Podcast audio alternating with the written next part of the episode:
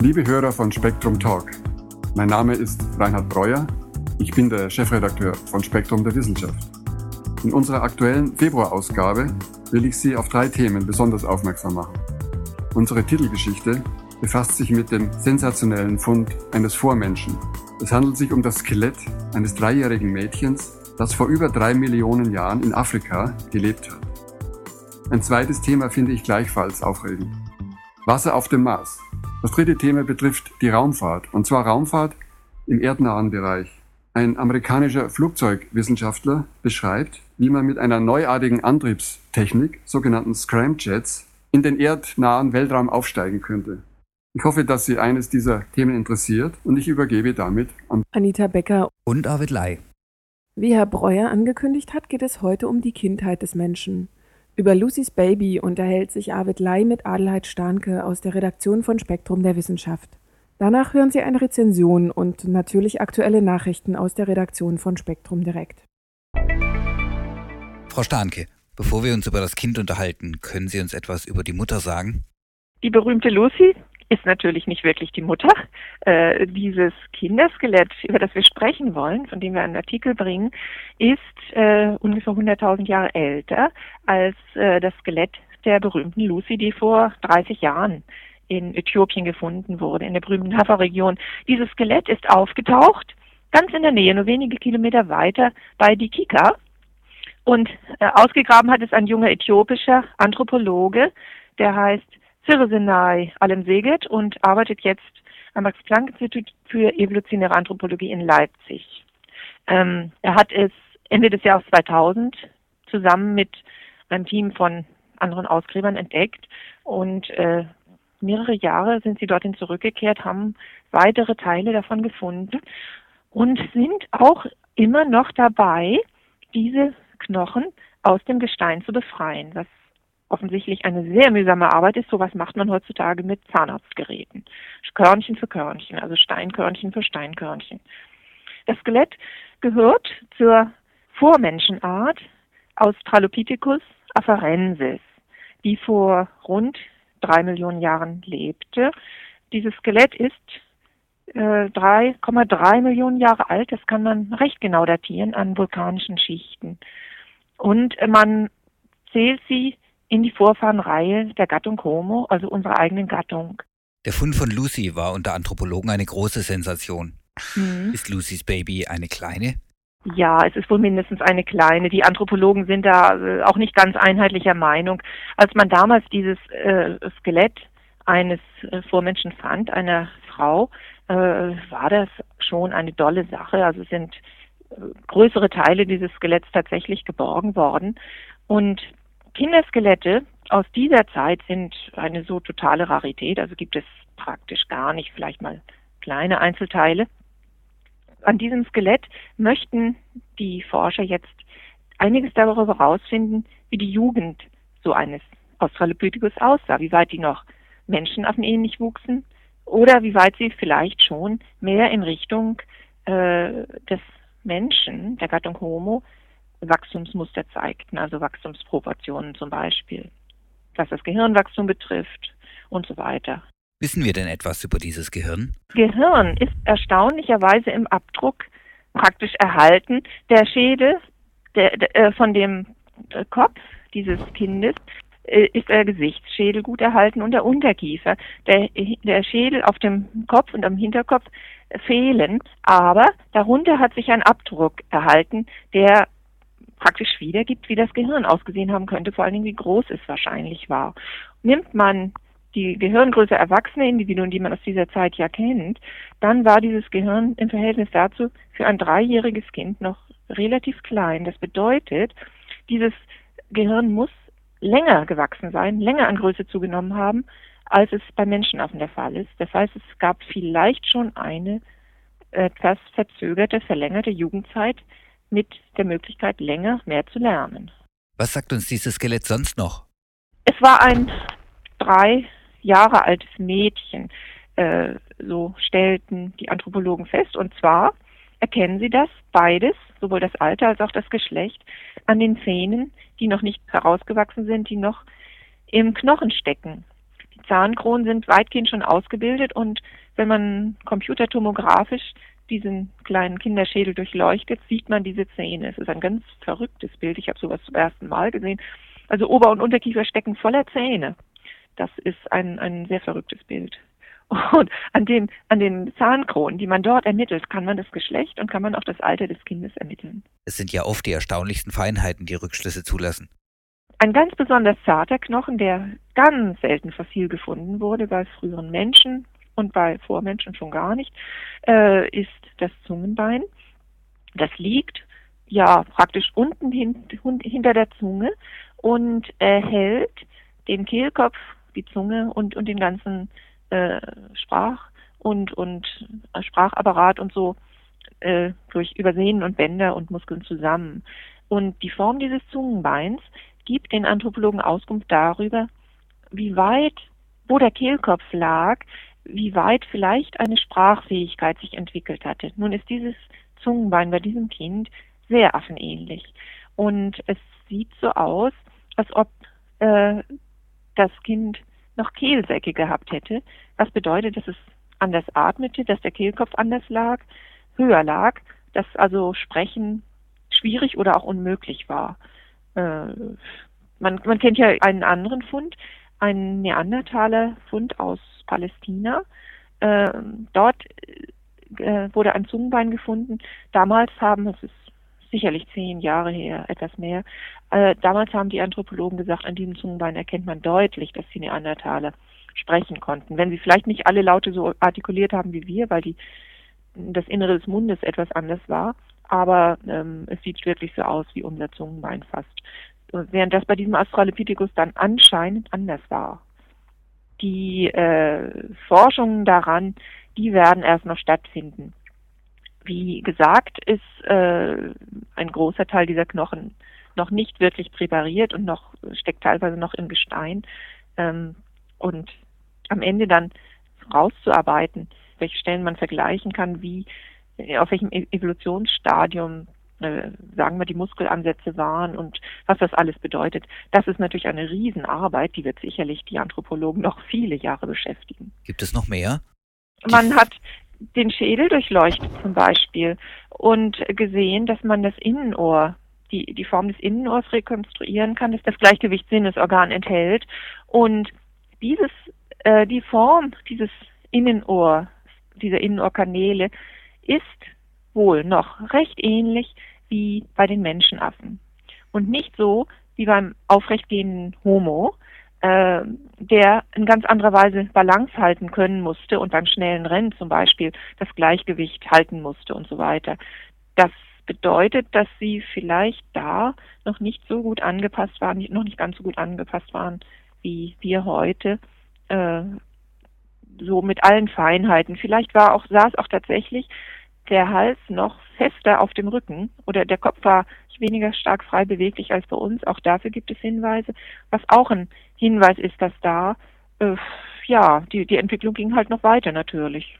Wie können wir uns die Umgebung vorstellen? Die, diese Evolution fand in einer Zeit statt, als äh, in der Gegend, wo diese, dieses Skelett gefunden wurde, äh, war es noch relativ feucht und gut bewachsen. Es gab auch noch bewaldete Stellen. Es gab auch wohl Grasflächen und es gab viele Feuchtstellen. Es war ein Flussdelta. Sagt uns Lucys Baby Neues zum aufrechten Gang?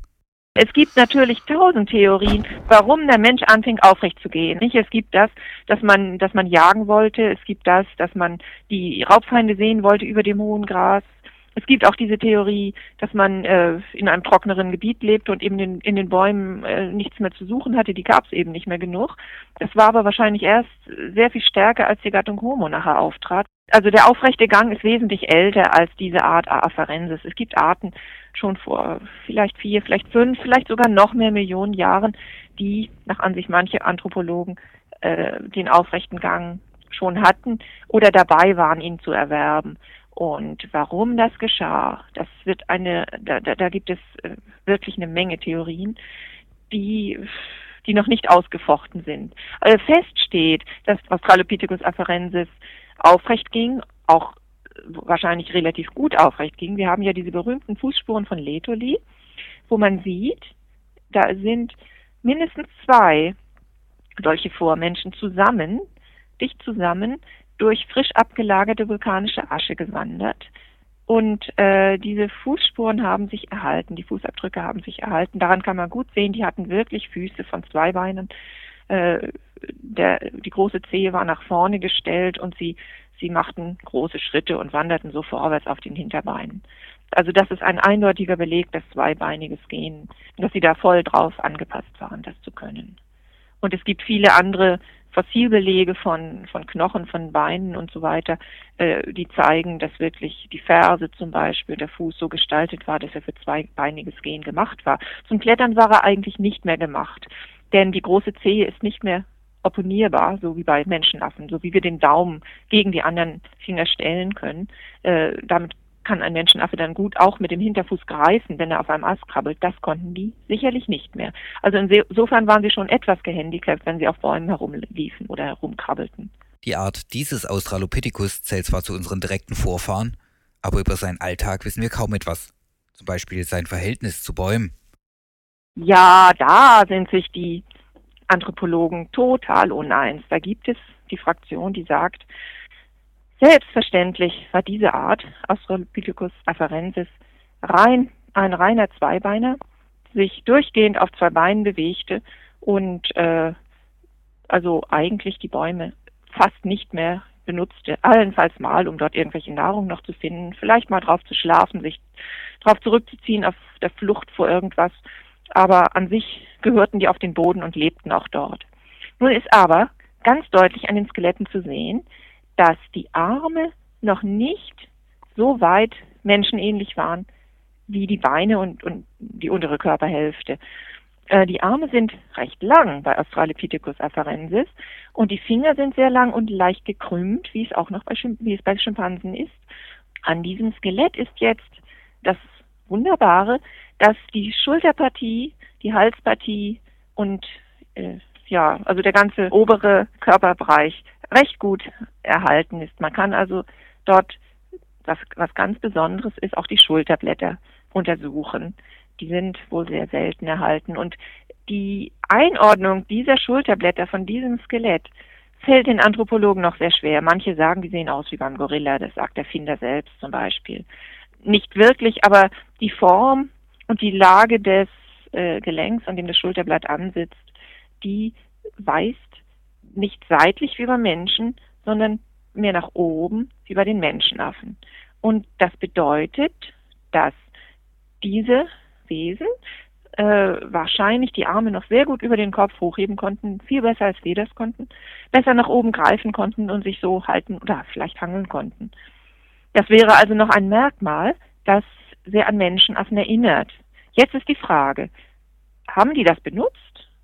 Oder war das einfach nur noch so ein Erbe, das sie einfach eine Zeit lang noch mit, mit sich schleppten, weil nicht so ein starker Selektionsdruck darauf bestand, die Arme auch weiterzuentwickeln.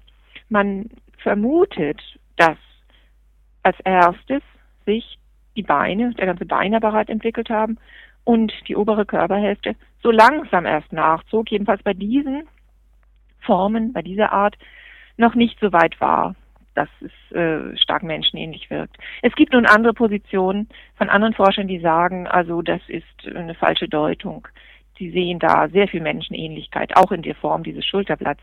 Das ist überhaupt ein, ein Riesenstreitpunkt, was mit diesem Skelett eigentlich wirklich los ist. Und in unserem Artikel kriegt man davon einiges direkt geliefert. Äh, etliche Anthropologen haben dort ihre Meinung wiedergegeben und das kann man teilweise noch etwas ausführlicher in unseren Internetseiten nachlesen. Den ganzen Artikel finden Sie in der Februarausgabe von Spektrum der Wissenschaft. Und nun eine Buchempfehlung von Spektrum Direkt. Das Abenteuer vom Riechen. Eine Rezension von Bettina Pabel zum Hörbuch Dem Rätsel des Riechens auf der Spur von Hans Hatt. Der Kommentar, das hat lecker geschmeckt nach einem guten Essen, ist eigentlich nicht korrekt, denn ein Großteil der angenehmen Empfindung beruht auf dem Geruch. Besonders deutlich wird das, wenn man stark verschnupft ist und kaum Geschmacksunterschiede wahrnimmt. Der Geruchssinn beeinflusst das Leben mehr als man denkt und er ist permanent da, lässt sich nie ausschalten. Und noch birgt dieser Sinn, der sich in der Embryonalentwicklung sogar als erstes ausbildet, viele Rätsel. Der Geruchsforscher Hans Hatt nahm sich jetzt zweieinhalb Stunden Zeit, um einen Einblick in dieses spannende Wissenschaftsgebiet zu geben. Im Hörbuch Dem Rätsel des Riechens auf der Spur erklärt er sowohl die molekularen Grundlagen als auch diverse Einzelheiten wie Einzeldüfte und deren Auswirkungen. Beispielsweise wie die Riechsinneszellen in der Nasenschleimhaut die ankommenden Duftmoleküle empfangen und weiterleiten. Man lernt die Sensoren oder Rezeptoren kennen, die diese Duftreize aufnehmen. Jede Riechzelle wird nur von einer bestimmten Sorte Duft angeregt, jeder Rezeptor von chemisch-strukturell nah verwandten Molekülen aktiviert Überraschend, dass beim Menschen demnach nur 350 Sensoren aktivierbar sind, was nur einem Drittel des tierischen Potenzials entspricht. Und erst zwei davon sind überhaupt entschlüsselt. Alle 350 Sensoren müssen zudem zusammenarbeiten, weil die meisten Düfte aus vielen verschiedenen Duftmolekülen bestehen. Im Gehirn entsteht aus den ankommenden Signalen ein spezifisches Muster, das gespeichert wird und einen später immer an jeweils einen bestimmten Duft denken lässt bis zu 10.000 Düfte kann sich das Gehirn merken.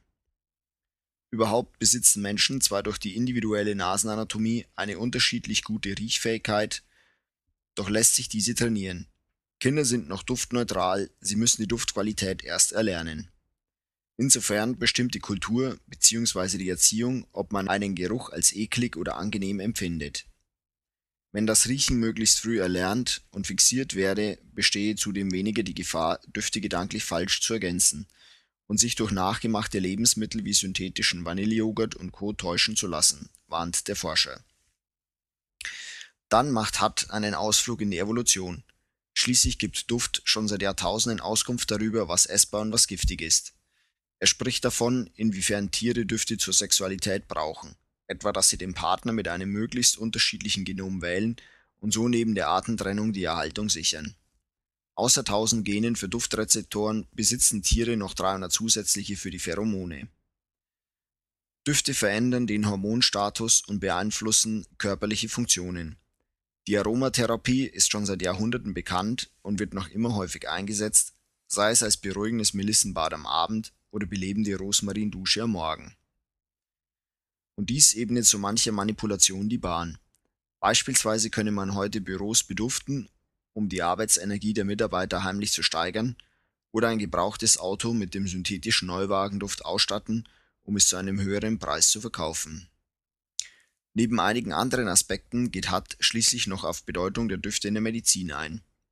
Er erzählt, inwiefern man durch Düfte bei Patienten mit Untergewicht den Appetit steigern kann und wie Gerüche bei der Diagnostik helfen. So deuten charakteristische Gerüche klar auf bestimmte Krankheiten wie Zucker- und Nierenkrankheit hin. Andererseits überrascht er mit aktuellen Forschungsergebnissen, etwa dass ein deutlich vermindertes Riechvermögen als erster Indiz für Alzheimer dient. Insgesamt enthält das Hörbuch 27 ebenso informative wie unterhaltsame Kapitel, die durch zahlreiche Beispiele veranschaulicht werden. Gerade durch den lockeren Erzählstil, der nicht immer konsequent der Reihenfolge des Skripts entspricht, kann man dem Hörbuch gut folgen. Das kleine Booklet mit erklärenden Abbildungen ist daher eigentlich gar nicht nötig. So deutlich bringt der Geruchsforscher die Theorie nahe. Oder sollte den beiden silbernen Scheiben gar ein Lernduft entströmen? Und nun die Nachrichten aus der Redaktion von Spektrum Direkt.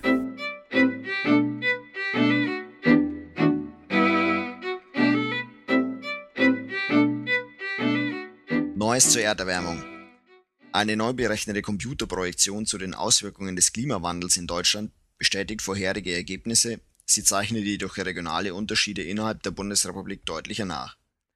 Demnach erwärmt sich der Norden sowie das Alpenvorland stärker als der Rest des Landes, das insgesamt mit einer Erwärmung um 1,8 bis 2,3 Grad Celsius bis zum Ende des Jahrhunderts rechnen muss. Das von der privaten Firma Climate and Environment Consulting Potsdam im Auftrag des Umweltbundesamts erstellte Modell sagt zudem dem norddeutschen Tiefland bis zu 50 Prozent weniger Niederschlag voraus, den Mittelgebirgen dagegen zumindest im Winter eine Zunahme. Insgesamt sollen die Sommer je nach Berechnungsgrundlage um rund ein Fünftel trockener ausfallen, die Winter zwischen 19 und 30 Prozent feuchter. Besonders betroffen von der sommerlichen Wasserknappheit wird demnach Nordostdeutschland sein, wo sich die Niederschläge halbieren könnten Bereits heute herrscht dort häufiger ausgeprägte Sommertrockenheit, die zu Waldbränden führt. In der Eifel, dem Hunsrück, Odenwald oder Spessart regnet es hingegen im Extremfall um 70 bis 80 Prozent mehr als heute. Ihrer wetterlagenbasierten Regionalisierungsmethode legten die Potsdamer Forscher zwei unterschiedliche Szenarien zugrunde. Eine etwas günstigere Klimaentwicklung stellte sich demnach ein, wenn verstärkt erneuerbare Energien und ressourcenschonende Technologien eingeführt würden.